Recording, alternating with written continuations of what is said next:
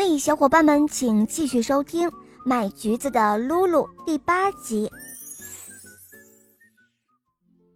大象把合同书递给小猪看，上面写着：“小猪露露因为给马太太镶牙，欠了大象博士三千三百三十三块三毛三。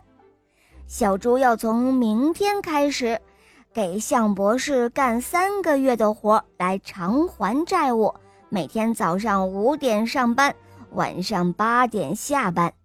向博士每天管小猪一顿午餐，小猪三个月之内不许请假，三个月之后怎么淘气都可以。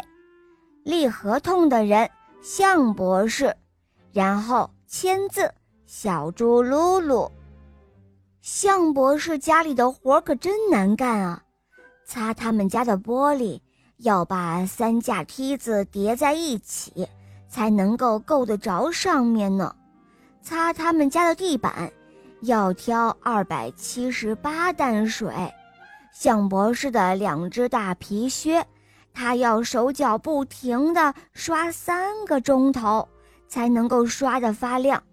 向太太。有一件旗袍，要洗整整一个上午，想要晾在绳子上，还得搬梯子。大象太太的那个小宝宝也很难带，不摇动摇篮，那个小家伙就拼命的哭。可是想让摇篮摇动起来，小猪就得拉扯一根粗绳子，跟拔河一样，拼命的拉。象宝宝发脾气。大鼻子一抡，就把小猪拍了个大跟头，摔得他鼻青脸肿的。哎呦，真是好苦好苦啊！还有一件事情，就是每天午饭，向博士只给小猪两粒煮蚕豆。忍了三天，小猪再也忍不住了，他问向博士说：“呃呃，怎么我吃完了午餐还是很饿呀？”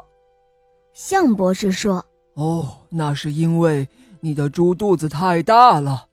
要是你的饭量跟老鼠一样，就会吃得很饱。”小猪说：“呃，可是向先生，您的合同是跟我小猪签订的，呃，不是跟老鼠签订的呀。”向博士拿出了合同书，很和气地说：“哦，你好好看一看，合同上面。”光说管一顿饭，并没有说要管一顿饱饭呢。